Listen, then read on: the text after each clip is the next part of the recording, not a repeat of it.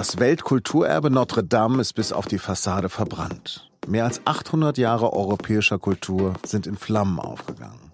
Über die kulturhistorische Bedeutung dieses gotischen Bauwerks in Paris spreche ich mit dem SZ-Kulturkorrespondenten für Frankreich, Josef Hahnemann. Ich heiße Lars Langener und Sie hören auf den Punkt. Notre-Dame de Paris, c'est notre histoire. Notre Dame, das ist unsere Geschichte, unsere Literatur, unsere Fantasie, sagt Emmanuel Macron. Es sei der Ort, an dem alle Franzosen große Momente ihrer Geschichte erlebt haben. Wir werden Notre Dame wieder aufbauen. Es ist Mitternacht, als Frankreichs Präsident diese pathetischen Worte spricht. Lange war unklar, ob eine der wichtigsten Kirchen der Welt rettungslos verloren ist eine Kathedrale, an der 200 Jahre lang gebaut wurde. Einige Stunden nachdem das Feuer gegen 18 Uhr zu wüten begonnen hat, steht dann fest, dass zwei Drittel des mittelalterlichen Dachstuhls verbrannt sind. Es war eine originale Eichenkonstruktion aus dem 13. Jahrhundert. Außerdem sind weite Teile der Gewölbekuppeln eingestürzt und die berühmten Buntglasfenster zerborsten. Zumindest aber ist die Grundsubstanz der Kirche zu retten und die Fassade. Außerdem wurden zahlreiche weitere Kunstschätze wie Gemälde und das Goldgewand König Ludwigs des Heiligen in Sicherheit gebracht. Aber diese Kirche ist oder war mehr. Salbungsort des Engländers Heinrich VI. zum französischen König. Der Ort, an dem Napoleon Bonaparte sich selbst zum Kaiser gekrönt hat und geheiratet hat. Und Ort der Staatsbegräbnisse der Präsidenten Charles de Gaulle und François Mitterrand. Mit Victor Hugos Glöckner von Notre Dame ist das bekannteste Pariser Bauwerk neben dem Eiffelturm auch in die Weltliteratur eingegangen. Gar nicht. Acht Jahrhunderte plötzlich in diesem lichterlohen Flammenmeer. Herr Hahnemann ist in Paris und hat uns gesagt, was er gefühlt hatte, als er diese Bilder gesehen hat. Konsterniert, Ungläubigkeit.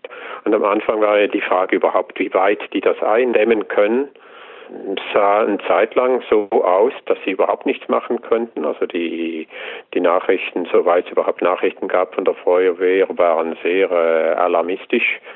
Und als es dann hieß, dass die Mauern, zumindest die Fassaden wohl gerettet werden können, ging wirklich eine, eine Erleichterung durch die Leute, die darum standen. Welche Bilder beschäftigen Sie noch? Also was mir auffiel, war dieses Nebeneinander von Macron und dem Pariser Erzbischof, die einander umarmt haben. Das ist eine Szene, die man sehr selten sieht, dass wirklich demonstrativ die Einheit der Nation gezeigt wurde vor diesem immer noch flammenden äh, Hintergrund. Das bestätigt eine Tendenz, die ich schon seit einigen Jahren wahrnehme, dass die Kluft zwischen weltlicher Macht und der Kirche eher ein bisschen schmaler geworden ist. Also dass Verbrüderung so demonstrativ gezeigt wird, das ist eigentlich eine interessante Tendenz. Mit was wäre denn Notre Dame in Deutschland zu vergleichen? Mit dem Kölner Dom?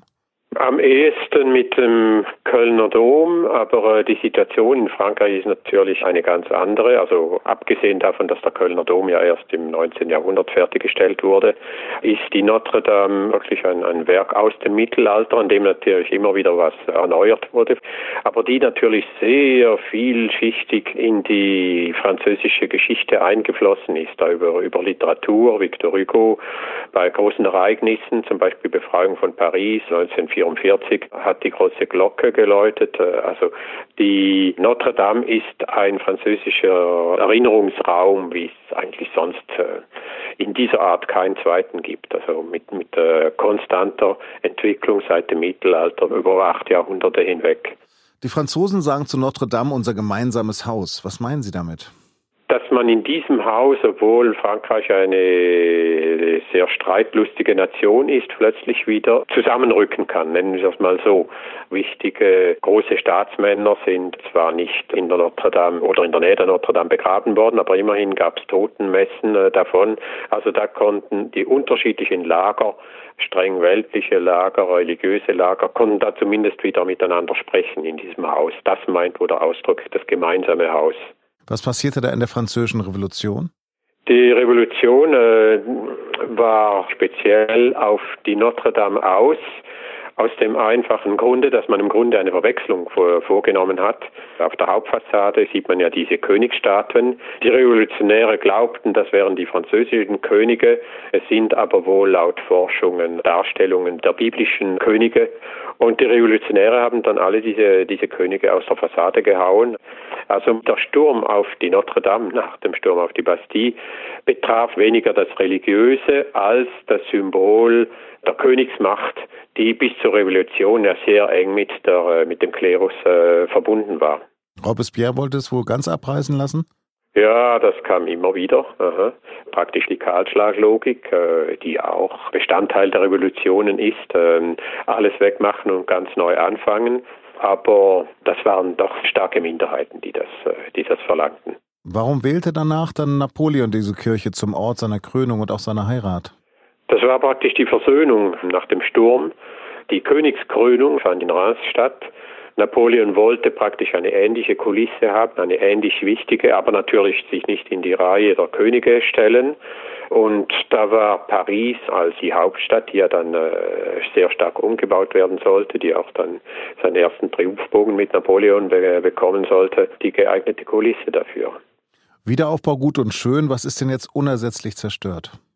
Also so wie man so die Stimmen hier hört in Paris, klingt so, dass, dass man alles wieder erlangen kann. Natürlich nicht so, wie es war. Also große Befürchtungen gibt es für die Orgel. Äh, vielleicht muss die ganz neu gemacht werden. Fenster bestimmt zumindest einige auch. Die jahrhundertealten äh, Holzbalken des, äh, des Dachstuhls, die sind natürlich unwiederbringlich weg. Ausnahmsweise sind die Deutschen mal nicht schuld. Was vermutet man denn als Brandursache? Heute Vormittag wurden die Arbeiter jetzt äh, ausgehört, die da auf dem Dachstuhl gearbeitet haben.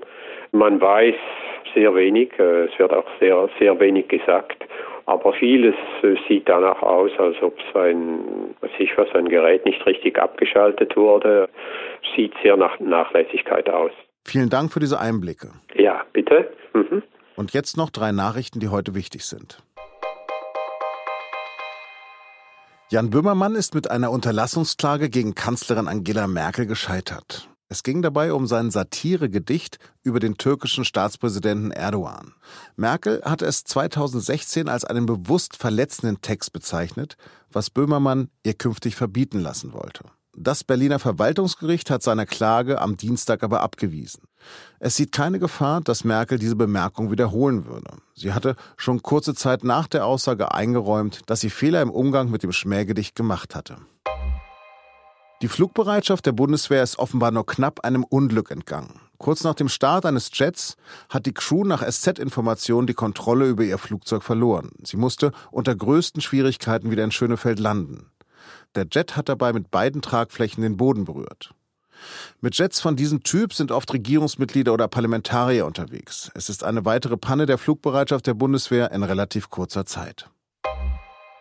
Die Bundestagsverwaltung hat erstmals in der AfD-Spendenaffäre Geldstrafen gegen die Partei verhängt, in Höhe von insgesamt 400.000 Euro.